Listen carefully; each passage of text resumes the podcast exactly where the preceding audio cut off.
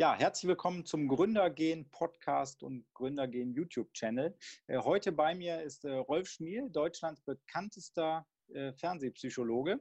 Und ähm, der Rolf und ich, ich sage du, weil wir uns schon ein bisschen kennen und wir so ein bisschen in ähm, äh, im Kontakt stehen und ehrlich gesagt der Rolf mir so ein bisschen auch die Speaker-Szene beigebracht hat, wie das alles so funktioniert. Äh, und deswegen duzen wir uns. Ich hoffe, das ist in Ordnung, wenn wir das äh, dann heute auch tun. Äh, ja, selbstverständlich. Ach, ja, perfekt. Oder Herr Rehan. Was? ja, äh, genau. Sehr gut. Ja, ähm, Rolf, stell du dich am besten selber vor. Du kannst das wahrscheinlich viel besser, als ich das tun kann.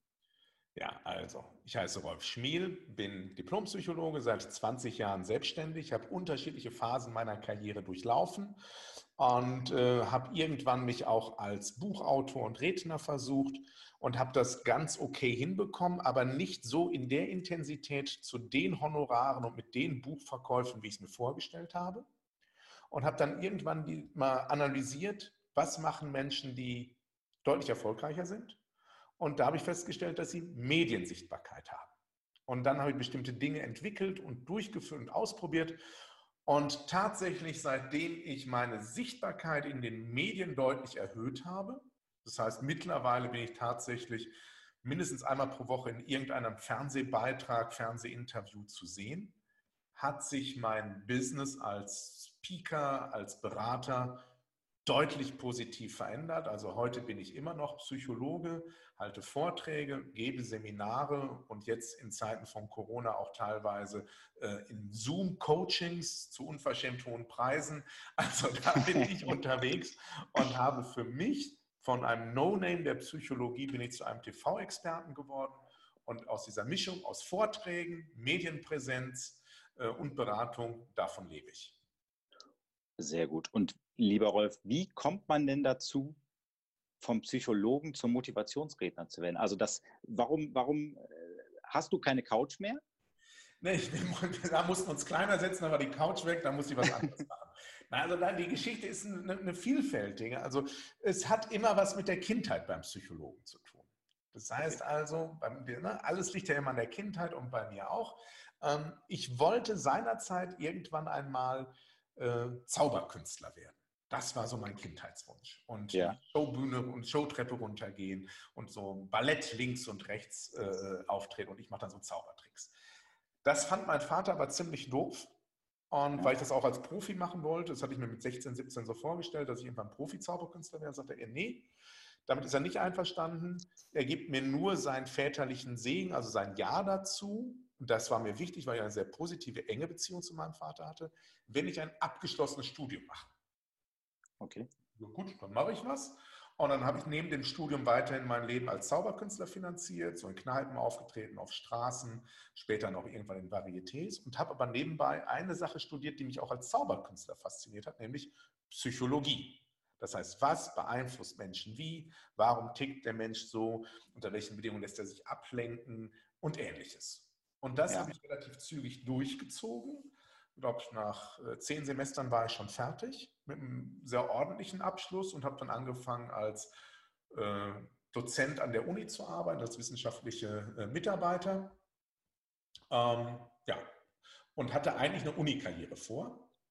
Ja. Ähm, aber das machte mich nicht so glücklich und der Traum davon, Profi-Entertainer zu sein, war viel größer und habe dann mich eben nicht für Uni oder Couch entschieden, sondern habe mehrere Jahre, äh, rund sieben Jahre als Profi-Entertainer gelebt.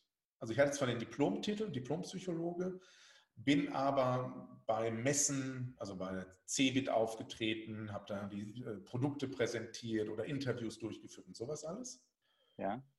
Und darauf hatte ich irgendwann keinen Bock mehr und bin dann Trainer geworden.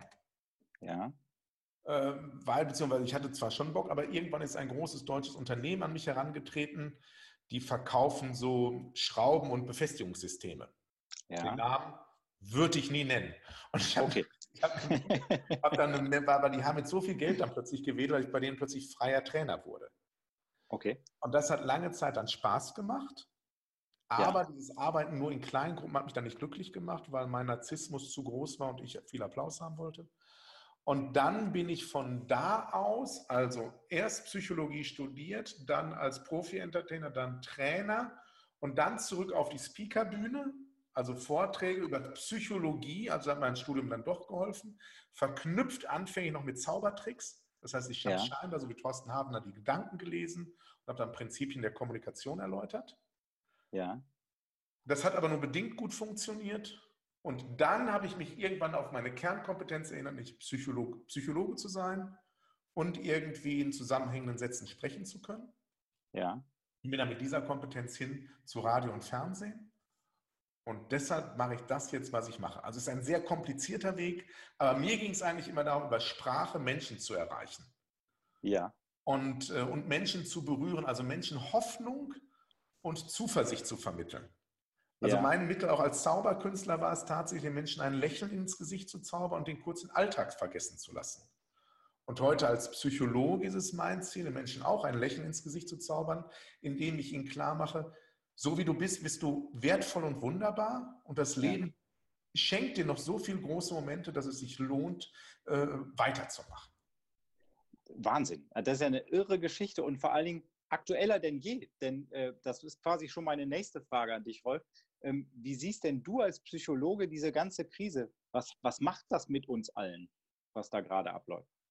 Also, als, also aus psychologischer Sicht bin ich, und ich hoffe, ich ernte damit keinen Shitstorm, auf einer gewissen Art und Weise dankbar für das, was wir jetzt erleben. Weil ja. die Corona-Krise ist der Beginn des Endes der Selbstverständlichkeit. Das heißt, alles, was wir haben, viele von uns, denen es halbwegs gut geht. Es gibt Menschen, die haben, leben wirklich unter schwersten Bedingungen, denen geht es nicht so gut, aber ich kenne eine Menge Leute aus meinem Umfeld, die in einer fast schon peinlichen Dekadenz unterwegs waren. Mhm. Ja. Also wir haben uns nie die Frage gestellt, also die Vorstellung, dass ich mich an einem Geschäft anstellen muss. Ey, bin ich in der DDR? So, also das heißt, ja, ja. Haltung waren wir unterwegs. Also das war teilweise wirklich erschütternd.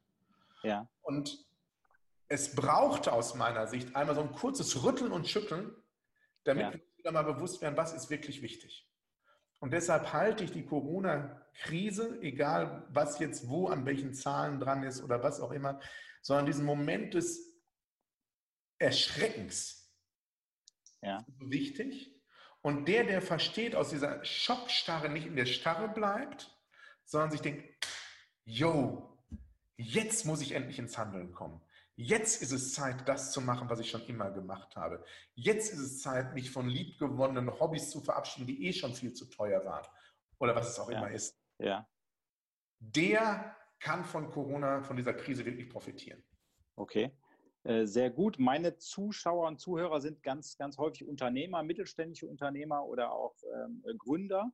Und viele von denen sitzen gerade echt ja, ich sag's mal unter uns, ne? guckt ja keiner zu, richtig in der Scheiße. Ja. Ähm, gibt es da irgendwelche, also ich kann denen ja nur Unternehmertipps geben, weil ich einfach mal nur Unternehmer bin.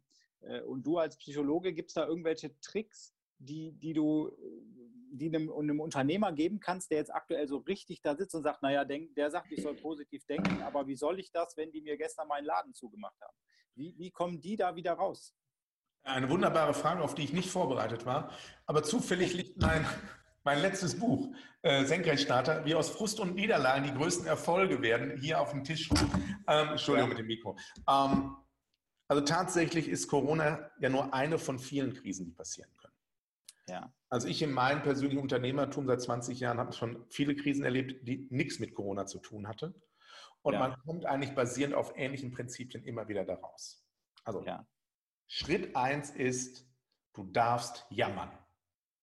Ja. Also, das war den ersten Fehler, den meisten machen, ist, sie, sie können sich nicht eingestehen, sie stehen nicht zu ihren Emotionen, gerade Männer verdrängen das und werden immer wieder davon eingeholt. Nee, jetzt ein Tipp, nimm dir einen Abend, wenn du die ganze Zeit ein Scheißgefühl hast, treff dich mit ein, zwei Kumpels, möglicherweise nur per Zoom, haut euch jeder eine Flasche Whisky im Kopf, fallt tot um und am nächsten Tag muss das Thema durch sein. Ja, okay. Einmal richtig jammern, einmal darüber denken, dass es echt das Ende ist und danach, nachdem man diesen Moment zugelassen hat, sich wirklich zu überlegen, eine Analyse durchführen des Ist-Zustandes. Also hier ja. in dem Buch gibt es so sieben Schritte, die ganz entscheidend sind. Und dabei häufig sich mal von außen helfen lassen. Weil wer in eine Krise gerät, hat zumeist, das hören wir alle nicht gerne, in einer bestimmten Phase Fehlentscheidungen getroffen. Ja. Weil es sei denn, jeder gerät in die Krise durch etwas, dann hat es nichts mit dir zu tun. Mhm. Wenn es aber andere gibt, die in der ähnlichen Branche sind, in einem ähnlichen Moment sind und denen geht, die kommen besser daraus, dann hat es vielleicht auch was mit dir zu tun. Also ja. hinzugucken, wo hast du deine Hausaufgaben nicht richtig gemacht? Wo hast du heimlich irgendwo abgeschrieben? Also wo sind tiefergehende Gründe? Ja. Das zu analysieren und darauf basierend ein neues Konzept erarbeiten. Okay. Und dann sich einen klaren Handlungsfahrplan machen, was sind die Schritte, die zu tun sind. Und häufig gilt dabei, kill your favorites, also töte das, was dir vielleicht sehr lieb gewonnen ist. Ja. Also ganz häufig erlebe ich, dass man dann plötzlich feststellt, dass es bestimmte Elemente in einem Unternehmen gibt oder in einem Gründungskonzept, wo man sagen muss, das hat noch was Dekadentes. Das war schon immer eigentlich die größte Kostennummer. Ja. Aber wir konnten es uns erlauben. Das heißt, auch da nochmal genauer hingucken, ein besseres Konzept entwickeln und dann kontinuierlich ins Handeln kommen ja. und verstehen, dass zu bestimmten Prozessen gehört Schmerz dazu. Also es gibt so eine, Entschuldigung, das sagen, eine sehr verwöhnte Erfolgsgeneration. Ja. Die haben viel zu selten einen auf die Fresse gekriegt. Körperlich als auch mental. Ja. Und die, dass denen klar ist, Schmerz ist ein Teil des Lebens. Den darf man nicht weg. Äh, das gehört dazu. Ich komme aus dem Ruhrgebiet. Ich habe auf Aschenplätzen noch Verteidiger gespielt. Ja. Also ich bin abends samstags und sonntags nach den Spielen nach Hause gekommen, bin in eine Badewanne gestiegen und habe mir dann die Asche aus der Haut rausgepellt. Ja, das kenne ich. Ja. und, und wenn du als Verteidiger nicht bereit warst zu grätschen und dir selber die Haut wegzuschürfen, dann wurdest du nicht aufgestellt. Ja. Und ich habe bei manchen Gründern so das Gefühl, und wenn ich dafür jetzt Hass ernte, nehme ich das gerne auf, die spielen selbstständiger. Ja. Und die sind nicht selbstständig. Weil selbstständig sein ist eine innere Haltung. Ich übernehme Verantwortung für das, was ist. Und wenn ich jetzt Mist gebaut habe, dann ist es so, dann versuche ich es anders nochmal.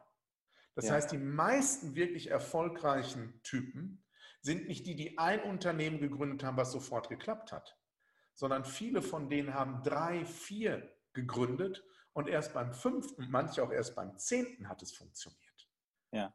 Das ist so die Zehnerregel, die wir bei ganz vielen Sachen feststellen können. Wir, auch bei Investitionen, die Leute glauben sofort, das erste Haus, was sie finden, worin sie sich verlieben, ist das Richtige. Nee, guck nochmal genauer hin. Ja. Nur weil er einen schönen Erker hat, ist es möglicherweise trotzdem keine sinnvolle Investition. Ja. Und, und diese Haltung zu haben, Schmerz gehört dazu, Belastung gehört dazu. Es gibt einen Grund, warum Arbeit Arbeit heißt. Wenn man in diese Haltung rangeht, dann ist es plötzlich, wenn es dann wieder leicht wird, entsteht so ein Durchatmen. Ja. Und wir gehen häufig mit der falschen Haltung rein. Wir denken, das ist so ein Hipster-Style Gründungswahn, ist das für mich. Richtig. Wir ja. bieten uns erstmal ein Loft, hauen alles voll mit Apple-Computern und tragen Sneakers und krempeln uns die Hosen ein bisschen höher. Ähm, ja. Nein, Gründen heißt harte Arbeit. Viel arbeiten und arbeiten ist nicht nur Meeting machen sondern manchmal sich auch wirklich den Arsch aufreißen. Richtig. Und das nicht nur eine Woche. So, und, ja. und wenn man dann plötzlich feststellt, oh, es ist doch viel leichter als gedacht, dann ist es schön. Ja. Aber ich bin immer pro Schmerz, pro Krise, weil aus meiner Erfahrung war es immer so, dann, wenn ich einen auf die Nase bekommen habe und das annehmen konnte, dann entstand was Neues, Besseres. Aber das Prinzip ist zu sagen, wenn jetzt was nicht falsch läuft, dann liegt es nicht an, der, an den Umständen oder an der Gegend oder an, bei mir. Ich habe ein Riesenproblem mit dem Finanzamt gehabt. Die wollten plötzlich Unsummen von mir, die ich natürlich schon längst ausgegeben hatte. Ähm, zu sagen, nee, ich habe es verkackt. Nicht ja. der Prüfer war so böse. Ja. Sondern ich war der, der keine Ahnung hatte. So, und dann, was muss ich dafür tun, dass beim nächsten Mal besser läuft? Und ich bin großer Fan von seriellem Gründen, also immer wieder ein neues Unternehmen, ein besseres Unternehmen, anderes Unternehmen gründen und nicht um jeden Preis ein totes Pferd reiten. Sehr schön. Rolf, du sprichst mir aus der Seele. Äh, äh, vielen herzlichen Dank für diese Antwort. Äh, wunderbar. Ich ähm, weiß aber auch, dass du, dass unser Zeitplan sehr eng ist und du mir auch gesagt hast, Achim, so wahnsinnig viel Zeit habe ich dann heute nicht für das Interview. Aber deswegen doppelt Dank, dass es dann doch noch fünf Minuten sogar länger geworden sind, als wir eigentlich vereinbart haben. Das spricht für dich, das spricht dafür, wie ich dich kennengelernt habe. Und ähm, es äh, ja, hat mir wahnsinnig viel Spaß gemacht und äh, ich wünsche dir, dass du einmal natürlich wahnsinnig gesund durch diese äh, Krise durchkommst und ähm, äh, ja, gehe fest davon aus, dass ähm, wir dich auf den äh, Bühnen dieser Welt, wenn es denn wieder erlaubt ist, auch wieder sehen werden. Und, äh, Ansonsten im Fernsehen. Das wollte ich gerade sagen. Ansonsten machen wir einfach einen Fernseher an und dann sehen wir dich da. Aber ich habe noch einen letzten Punkt, noch ja. einen letzten, weil der mir wirklich Gerne. am Herzen liegt. Ist Bitte. Für, für, die seelische Stabilität. Und das ist auch was, was Corona mitbringen darf. Und das klingt vielleicht nach Laienprediger, ist psychologisch aber eine der Grundvoraussetzungen, um immer wieder neu durchstarten zu können ist die Fähigkeit der Dankbarkeit. Ja. Einfach mal sich klar zu machen, in welchem Wohlstand, in welchem Reichtum, wie dankbar man für gesunde Familien, Eltern und sonst was sein kann. Weil aus diesem Gefühl der Dankbarkeit geht man mit einem Gefühl der Fülle durch die Zeit. Ja. Wenn viel hat innerlich, dann tut es nicht so weh, wenn ein bisschen weggenommen wird. Wer aber nie erkennt, was er hat, ist dauernd in Bedrohung. Und dieser Bedrohungszustand führt halt zu Konflikt und Aggression. Deshalb ja. mehr Dankbarkeit führt zu souveräneren Entscheidungen. Perfekt. Ein schöneres Schlusswort kann mir nicht einfallen, Rolf. Nochmal vielen herzlichen Dank. Mach's gut. Alles Liebe. Tschüss. Tschüss.